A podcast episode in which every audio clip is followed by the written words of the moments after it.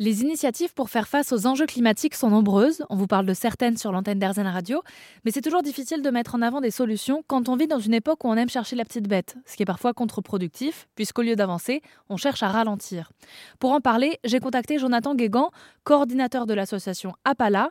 Il prône la low-tech pour répondre aux défis que l'on connaît et je lui ai demandé si la perfection existait justement. C'est pas que la perfection n'est pas de ce monde, mais quelque part, euh, c'est bien d'avoir des, idéaux, de vouloir les mettre en place euh, factuellement, de d'essayer de mettre les moyens pour y arriver.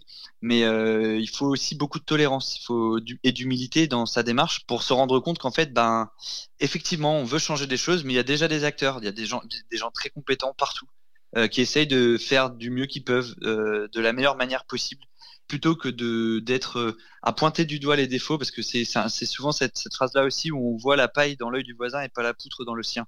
Et ça typiquement c'est je pense que c'est très contre-productif ça ça démotive les gens et aujourd'hui on enfin moi quand bah, je vois qu'en fait il y a qu'il y ait des jeunes qui soient éco-anxieux qui par exemple se disent qu'en fait euh, bah, je ferai pas d'enfants mais mais parce qu'en fait ils sont sont désemparés vis-à-vis de la catastrophe euh, climatique. Bah pour moi c'est pas du tout une bonne chose. Euh, on veut pas d'une jeunesse qui soit écrasée par les, conséquences euh, du changement climatique. C'est pas possible en fait. au contraire, il faut, faut que les gens se disent bah en fait on a moyen de faire beaucoup de choses et c'est le cas aujourd'hui. Ça bouge énormément. Il y a beaucoup d'évolutions. La plupart des gens essayent de bien faire et on essaye de, bah, de focaliser sur euh, comment, comment on peut mieux faire les choses ensemble, comment on peut mieux se comprendre, comment on peut se décentrer pour avancer quoi. Moi je prétends pas du tout avoir trouvé les solutions, on avance comme on peut.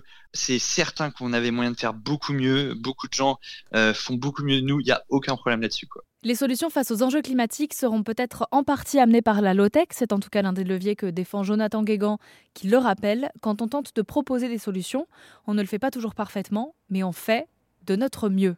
Voilà la philosophie d'Apala, une association qui répond aux enjeux climatiques par la low-tech, dont on vous met tous les détails sur airzen.fr.